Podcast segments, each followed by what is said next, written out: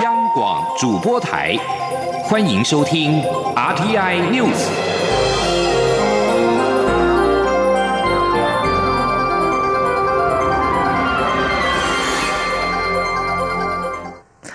各位好，我是张淑华，欢迎收听这节央广主播台提供给您的 RTI News。因应俗称武汉肺炎的 COVID-19 疫情冲击，立法院会今天三读通过《严重特殊传染性肺炎防治及纾困振兴特别条例》，编列新台币六百亿元特别预算用于纾困振兴及补贴。条文也明定，经卫生机关认定需隔离或检疫者的申请防疫补偿。记者郑玲报道。为有效防治严重特殊传染性肺炎 （COVID-19），维护人民健康，并因应疫情对国内经济社会冲击，立法院会二十五号三读通过《严重特殊传染性肺炎防治及纾困振兴特别条例》。这个法案也是立法院长尤锡坤上任以来第一个三读通过的法案。三读条文已宣读完毕，请问院会有没有要做文字修正？就做成决议。严重特殊传染性肺炎防治及纾困振兴特别条例制定通过。三读通过的条文明定，接受居家隔离、居家检疫、集中隔离或集中检疫者，在隔离检疫期间，任职机关应给予防疫隔离假。家属为照顾生活不能自理的受隔离者、检疫者而请假，一同。隔离者及家属在接受隔离或检疫之日起到结束期间，得申请防疫补偿，但有支领薪资或依其他法令规定性质相同的补助，不得重复领取。三读条文也规定，机关、事业单位、学校、法人、团体给付员工依防疫隔离假规定请假期间的薪资，或是给付员工依中央流行疫情指挥中心指挥官所为应变处置指示而得请假期间的薪资，得就该薪资金额的百分之两百。在自申报当年度所得税的所得额中减除。法则部分，三读条文规定，对公告防疫物资哄抬价格或无故囤积不售，可处五年以下有期徒刑，得并科五百万元以下罚金；未遂犯也可处罚。散播疫情相关谣言或不实讯息，足以损害公众或他人，最高可处三年以下有期徒刑或并科三百万元以下罚金。违反隔离措施者，可罚二十万到一百万元罚款；违反检检疫措施者，则可罚十万元到一百万元罚款。条文明定，特别条例施行期间，自二零二零年一月十五号起到二零二一年六月三十号止，若期间届满，可经立法院同意延长。法则部分，从特别条例公布日实施。央广记者郑玲采访报道。严重特殊传染性肺炎防治及纾困振兴特别条例今天三读通过之后，蔡英文总统随即在总统府召开记者会，而且随即签署并公布实施。总统在致辞时，首先感谢朝野政党合作，在最短时间内通过特别条例，让防疫和纾困工作能够更稳健的进行。另外，总统指出，针对受到疫情冲击的产业，政府也会订定纾困及振兴措施，对员工的需求也会提供必要协助。他相信，透过特别防疫条例的立法，从行政院到立法院，从执政党到在野党，都有一个共同目标，就是尽力的防堵疫情，超前部署，务必要确保国人的健康和安全，也要确保产业和经济稳健。接下，行政院将提出新台币六百亿的特别预算，将再送到立法院审议。总统希望朝野能够再度携手，尽速审议，提供防疫最有力的后盾。而对于立法院会今天三读通过的特别条例中，防疫照顾假、劳工退避权、鼓励中小企业等条文都未能入法，表达遗憾，希望能够进一步的修法补足。而对此，民进党立院党团干事长郑运鹏指出，现行学校也有因流感、台风等而有停课标准，一般社会和企业都能够因应相关状况，但无法所有情况都以预算来补贴，期盼劳工和企业能够谅解。中央流行疫情指挥中心今天公布了国内第三十一例 COVID-19 武汉肺炎的确定病例，也就是日前确诊的第二十七案八十多岁老翁的孙子。这名确诊个案并没有症状，但防疫单位仍然加强裁剪，在今天上午确诊感染，目前已经收治医院隔离观察。记者杨仁祥、肖兆平采访报道。我国 COVID-19 武汉肺炎确诊个案二十五号又新增一例，总共来到三十一例。这名新确诊个案其实就是跟第二十七案八十多岁老先生同住的十一岁孙子。中央流行疫情指挥中心指挥官、卫生福利部部长陈时中表示，这已经是从第二十七案八十多岁老先生一家所衍生出来的第四起确诊案例，目前已掌握五百八十。人接触者共裁减一百四十四人，其中四人确诊，一百二十二人阴性，其余检验当中。他说：“哦，第三十一例是从我们第二十七例哈所衍生的，哦，就是第二十七例的长男二十八例，好，他的孙子就长男的儿子，好，那二十八是长男，好，那三十案是他的妻子，好，那二十九案是他次男，三十一案是孙子。”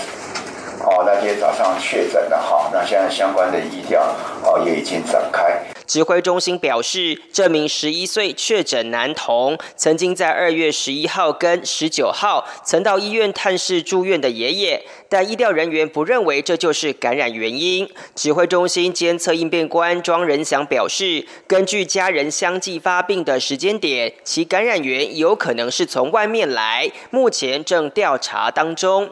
庄仁祥也说，这名确诊年纪最小的第三十一案，由于是在开学前就就确诊，所以学校方面没有问题。不过寒假期间是有补习班等其他活动的接触者，这部分都有掌握。目前正框列名单，一一通报，要接触者居家隔离。他说：“还有一些私下的活动啊，那这个活动我们会去框列，会立刻现在先去去找这个名单，然后去做这个居家隔离的一个开单。”庄仁祥强调，如果能在第一时间掌握接触者并落实居家隔离，就不会有往外扩散的机会。指挥中心执行官周志浩则表示，根据最新国际研究，武汉肺炎要感染小孩子、青少年的比例比其他年龄层低很多，但防疫单位不敢大意，才会在这起家庭群聚案中全面清查。中央广播电台记者者杨仁祥、肖兆平采访报道。国内出现首名国小学童确诊武汉肺炎的案例，并且在日前到补习班上课和同学互动。新北市教育局今天下午表示，新北市各补习班或课后照顾中心，如果是不通风的密闭空间，即日起将全面要求所有师生一律戴口罩，并且从明天起纳入加强稽查项目。外交部今天下午宣布，意大利境内的武汉肺炎确诊病例禁止激增。为了维护国人健康还有旅游权益，即日起调升意大利旅游警示为橙色，意大利北部伦巴第省等疫区为红色。建议国人若非必要，应该避免前往意大利，尤其应该避免前往该国疫区，以免遭当地政府要求居家隔离十四天或是罚还。外交部指出，意大利确诊病例在二十五号已经达到两百二十九例，死亡七例，而而且感染源尚未厘清，是中国大陆以外目前仅次于南韩确诊病例最高的国家，疫情明显恶化。而在南韩的旅游警示灯号目前是已经列为橙色，大邱广域市和庆尚北道清道郡更是提升到红色的灯号。南韩中央防疫对策本部指，今天新增了一百四十四起确诊武汉肺炎病例，累计确诊人数增加到九百七十七人，而目前已经有十一人因为武汉肺炎死亡。南韩。总统文在寅今天前往南韩疫情重灾区的大邱巡视，并指疫情非常严重。在各界同样关注的日本旅游警示是否也需要调整？外交部今天中午表示，会依据中央疫情流行指挥中心的评估，该国的防疫能量以及其他主要国家的做法等等的标准来通盘考量，并且采取滚动式检视评估。记者王兆坤采访报道。外交部发言人欧江安表示，考量日本的防疫能量、应变处置、卫生环境条件、人口及国土面积，并参考美国疾病管制与预防中心及其他先进国家做法，所以日本的旅游警示灯号仍维持灰色。但要提醒旅日国人及计划前往日本旅游国人，可参考机关署网站的疫情相关警示资讯，在行前妥善准备。欧江安指出，政府对于任何国家的旅游警示，都会依据三大标准采取滚动式检视与评估，并进行通盘考量。他说：“第一个面向是我们指挥中心所谓的卫生医疗专业的评估，第二个面向是这个国家本身它的疫情的控制，还有它主客观的条件。第三个我们考量当然是还有国际上，国际上有哪一些主要的国家对这个国家呃已经发布了相关的旅游警讯。我们参考一个很重要的一个指标是美国的 CDC，然后还有当然很多国家，比如说英国的、欧盟的很多主要的这些国家，他们对这个国家是不是也同样发布这个旅游警示？另一方面。关于美国疾病管制与预防中心将我列入出现社区传播名单的处理后续，欧江安再次表示，已向美方充分说明我国疫情的实际状况，美方回应理解我方的顾虑，也希望我国提供更多资料以协助评估。外交部已陆续提供相关最新资讯，期盼美方能够改正。目前双方仍在协调处理中。欧江安并强调。我政府团队非常努力，也全力以赴。接下来若有具体结果，会适时对外说明。中央广播电台记者王兆坤台北采访报道。在外电消息方面，马来邮报报道，马来西亚在野党乌统的秘书丹里斯安努亚穆沙今天表示，乌统盟党已经掌握能够组成政府的议席，并且将在今天下午觐见国家元首，以寻求组成新政府的权利。他表示，目前乌统、伊斯兰党、沙巴民族复兴党、沙劳越政党联盟以及二十四号推出希望联盟的土著团结党已经同意组成新联盟，并声称有足够。的议席可以组成新政府。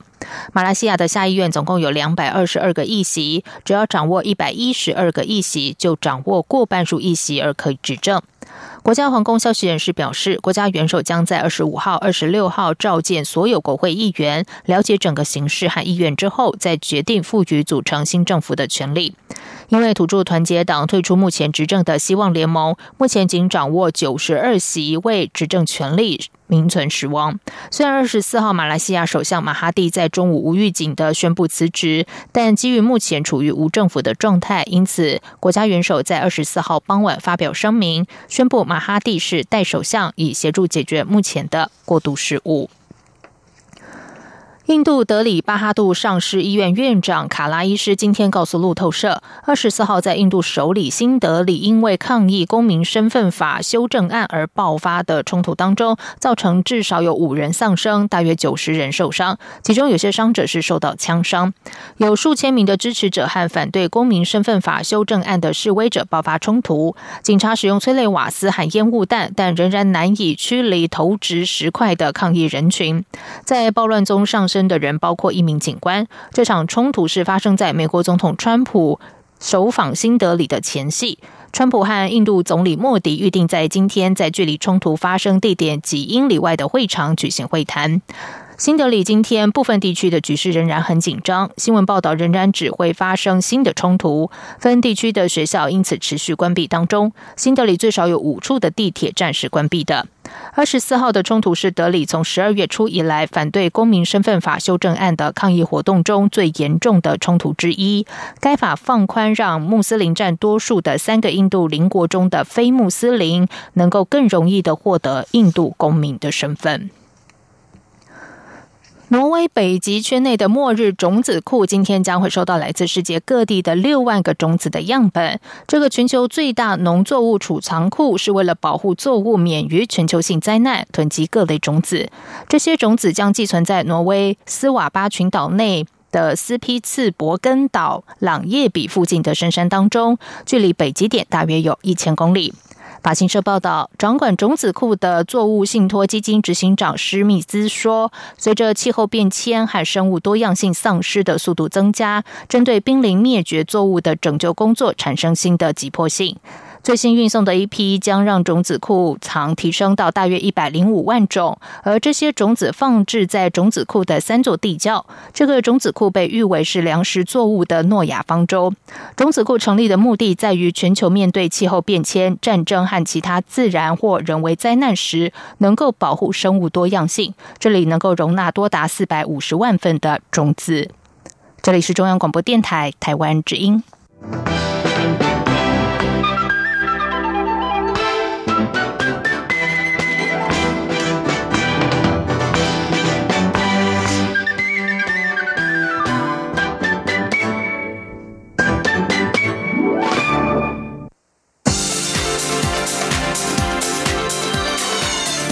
是中央广播电台台湾之音，欢迎继续收听新闻。时间是十九点十五分，欢迎继续收听新闻。蔡英文总统今天上午接见德国在台协会处长王子陶，总统感谢德国在世界卫生组织 WHO 执委会代表欧盟二十七国发言，诉求在全国防疫上没有任何区域应该被遗落在资讯分享的过程之外，展现出对台湾的支持。他也期盼作为欧盟重要经济体的德国能够支持台欧盟洽签投资保障协定，共创三赢。记者欧阳梦平报道。对于台德关系的发展，总统表示，他很认同王子陶上任时所说，维持并创造更多合作契机非常重要。总统并指出，过去一年多来，台德共同创造了许多成果，像是去年双方签署了自动驾驶技术、道路安全、免试互换驾照及转型正义等四个合作意向书。今年初以来，双方又签署了银行保险监理合作和自动查验通关两项协议，持续开展。新领域的合作，总统进一步说明，除了再生能源以及高科技产业的合作是台德致力发展的目标，台湾也期待与德国及欧盟持续深化经贸关系，更希望作为欧盟重要经济体的德国能够支持台欧盟洽签投资保障协定，共创三赢。总统也特别感谢德国在今年的世界卫生组织执委会上展现对台湾的支持。他说。台湾和呃德国共享民主、自由、人权等价值，在这里我也要感谢德国重视台湾人民的健康权利。在这个月的世界卫生组织的呃执委会议上，呃德国代表欧盟二十七国发言，诉求在全国防疫上没有任何区域应该被遗落在资讯分享的过程之外，这也展现出对我们台湾的支持。总统并指出，今年下半年德国将担任欧盟轮值主席。他希望德国能继续发挥影响力，支持台湾的国际参与，让台湾及德国能在国际场域携手合作，为世界带来更多贡献。中央广播电台记者欧阳梦平在台北采访报道。中央流行疫情指挥中心今天表示，滞留在中国湖北的携有病童母子已经顺利的在二十四号深夜返台。不仅小朋友的病况正常，而且两个人病毒一采结果都是呈现阴性。一旦二采也是阴性，将会送往检疫所隔离观察。为了确保。武汉肺炎的防疫滴水不漏，防疫单位已经委请已待命的护理师张婉儿出勤任务。张婉儿表示，从成都返国的期间，不仅是要协助母子穿隔离衣，座位也跟其他四十三名的乘客距离很远。而目前母子正等待第二次的裁剪，如果还是阴性，将会送往检疫所持续隔离。至于负责照护的。护护理师由于出勤都有穿防护衣，也没有离开安全范围，所以完成任务之后不需要隔离检疫。而滞留武汉的血友病少年平安的回到台湾，外界也关注两岸是否能够继续采取这样的模式，陆续的让滞留武汉的台商回国。行政院长苏贞昌今天表示，第一批武汉包机时，血友病少年没有办法回国，政府千里送药提供协助。未来政府会秉持蔡英文总统所说的弱势优先原则，和对岸协商。记者王威婷报道。武汉二十四号一度解除封城，先前滞留武汉的血友病少年顺利从成都搭乘班机回到台湾。外界关注，目前仍滞留武汉的台商能否比照血友病少年，以同样的模式返回台湾。行政院长苏贞昌二十五号受访时表示，血友病少年原本可在第一批武汉包机时回国，但是因为中国插手，导致名单发生变化，最后包机还有确诊病。力弄得后面非常麻烦，但是政府也穷尽一切方法，千里送药到武汉提供协助。苏奎表示，目前滞留武汉的台商，政府都有正确且严谨的掌握，会继续秉持弱势优先的原则，继续与对岸协商包机。苏贞昌说：“现在他好不容易啊回来，我们也是用最严谨的防疫保护。”全台湾国人的健康，那我们对于跟中国之间，对于在武汉的台商要回来，我们都持续沟通。我们还是坚持蔡总统所说，我们是弱势优先，防疫优先，希望中国不要太多的政治插手。针对武汉二十四号一度解除封锁后又再度封城，苏贞昌表示，中国第一时间隐匿疫情，接着又采取粗暴的方式封城，又突然开放，都可以看出民主、健康、开放的台湾做法不一样。他表示，台湾都是由卫福部长陈时中报告最正确、严谨的资料，且台湾民众齐心协力一起防疫，这也是台湾还能守住疫情的原因。苏奎说，由这次疫情可以看出，台湾跟中国不同，民主自由的可贵。中央广播电台记者王威婷采访报道。韩国成为武汉肺炎疫情沦陷区，患者人数激增。学者专家今天受访时指出，韩国是面板和记忆体生产的重镇，在转单和价格下上涨下，台湾的厂商有机会受惠。但如果疫情迟迟无法控制，恐怕会危及全球电子产品生产。记者杨文军报道。武汉肺炎疫情持续延烧，韩国的疫情扩散速度激增，成为全球仅次于中国大陆地区确诊人数第二多的国家。这是否会对台湾产业造成冲击？台经院产经资料库研究员曾俊洲指出，近期各产业多少都受到武汉肺炎冲击，但面板产业是目前比较有受惠的产业，现在更是迎来天时地利人和。主要是去年面板产业因公供给太大，影响价格出现亏损，但现在供给减少，让价格提升，这是天时。地利是台湾面板业有九成在台湾生产，所以不受中国大陆疫情冲击。人和则是现在大家少出门，带动电竞游戏及看电视的时间。曾俊洲分析，尽管疫情可能减少需求，但价格的止跌回升将有助产业发展。他说：“因此，我们看到面板业其实在。”第二季的价，呃，二月的价格其实已经全面止跌，甚至开始上涨的一个情况，所以一起其实在三月还会有持续上涨的情况。那在第二季可能会有转亏为盈的这个的加进。至于记忆体的部分，台经院产经资料库研究员刘佩珍分析，今年第一季记忆体供需结构有好转态势，加上武汉有着中国重要记忆体供应商，在复工状况不明朗下，台湾厂商有受惠转单效应。不过，韩国是全球记忆体生产重镇，DRAM 在全球生产比重占百分之七十三，NAND Flash 部分高达百分分之四十五。若疫情迟迟未能控制，一旦韩国在生产出现变化，就会危及全球电子产品生产，记忆体价格也会飙升，是要特别观察的因素。中央广播电台记者杨文君台北采访报道。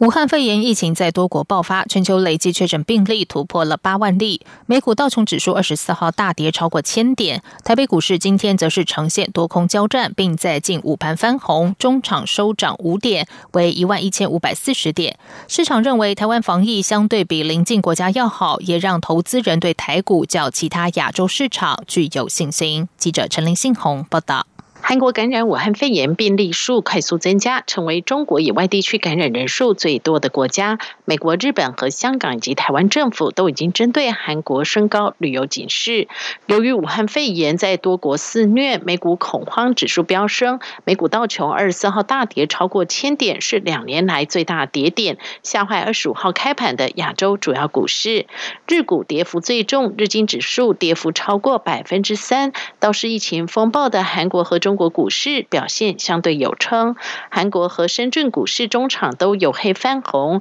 至于台北股市表现也相当处变不惊，即使外资卖超新台币逾百亿，但内资接棒，近午盘时将指数一举翻红，中场收涨五点，收一万一千五百四十点。市场认为台湾防疫相对比邻近国家还好，也让投资人对台股较其他亚洲市场具有信心。国泰正奇顾问处经理蔡明汉说：“主要部分来讲，这个就是国家队的优势，就是我们的疫情控制相对来讲，呃，我们确实比这个邻近国家明显要来的优势。因为照理讲，我们跟中国的这个频接触会比其他的国家要来的频繁，但是我们。”疫情却控制的比其他国家要来的好。外资在在亚洲提款的时候，相对来讲，这提款力道相对会比较小。在外汇市场部分，由于美元指数走贬，亚洲主要货币二十五号普遍呈现升值走势。人民币、日元和韩元各有百分之零点二五至百分之零点八二的升幅。新台币对美元盘中也一度晋阳超过一角，收盘时收三十点四零二元，升值缩小至七分，升幅为百分之零点二三。中央广播电台记者陈林信宏报道。武汉肺炎疫情尚未缓解，三月中即将举办的大甲妈祖绕境活动是否要如期举行，引发讨论。行政院长苏贞昌今天受访时表示，妈祖绕境心诚则灵，在疫情严峻的时候，相信妈祖婆也会希望国人以健康为优先。他表示，已经要求内政部和主办单位沟通，以防疫为先。内政部长徐国勇今天表示，为了避免群聚感染风险，大型宗教活动应该立即有延期的备案。当中央流行疫情指挥中心有任何指示的时候，也希望所有宗教团体能够配合遵守。记者郑向云、刘品熙的报道。南韩爆发严重的教会群聚感染，对于大甲镇澜宫妈祖绕境以及白沙屯妈祖进香活动，将于三月中下旬陆续登场。民众担忧恐成防疫漏洞，呼吁停办延期的声浪不断。内政部长徐国勇二十五号下午出席百庙为疫情祈福法会起跑记者会，他在会后受访表示，在疫情越来越紧张的时刻，为了避免群聚感染风险，对于这些大型拥挤群聚场合，相关宗教团体一定要立即有延期的备案。他相信神明慈悲，也会支持政府的做法。我已经提到内政部的态度了哈，就是一定立即。要有备案，那延期的备案一定要立即有。那当我们要求、希望说，因为疫情的发展而必须有延期的时候，我们还是拜托我们所有的我们民众、所有的团体都大家一起来配合，这是为了我们自己，为了我们人民的平安跟健康。哦，神明慈悲也会保护我们，神明慈悲也会支持我们政府这个做法。媒体追问是否会强制要求延期，徐国勇强调，传染病防治法与相关法令已经有相关规定。当中央流行疫情指挥中心根据国内外疫情发展发布相关指令时，希望所有民间团体能够共体时间，防止疫情扩散。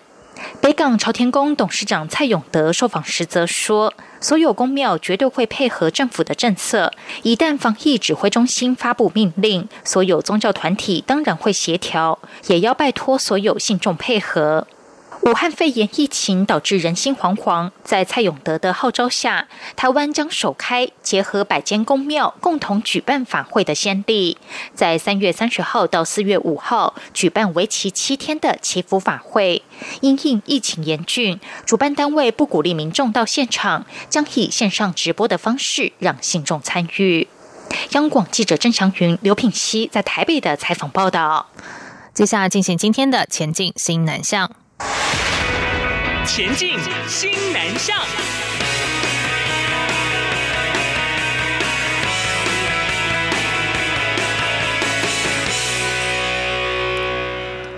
武汉肺炎疫情蔓延，外贸协会新南向拓销的步调不变。中华民国对外贸易发展协会秘书长叶明水在二零二零年新南向市场经贸趋势论坛致辞时表示，虽然受到武汉肺炎疫情的影响，许多经贸活动暂时停办，不过贸协将二零二零年新南向计划升级为二点零版本，以机动结合数位模式推出小型机动团服务，一人成行，随时可以出发，业者可以透过驻外单位安排和国外买主见面。从一月至今，已经有多个机动团正在进行。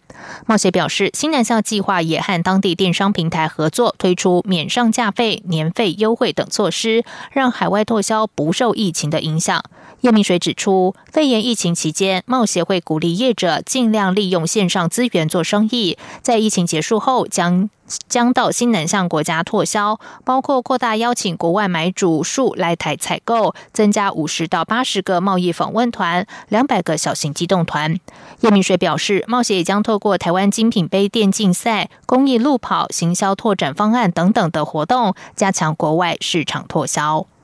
以上新闻由张旭华编辑播报，这里是中央广播电台台湾之音。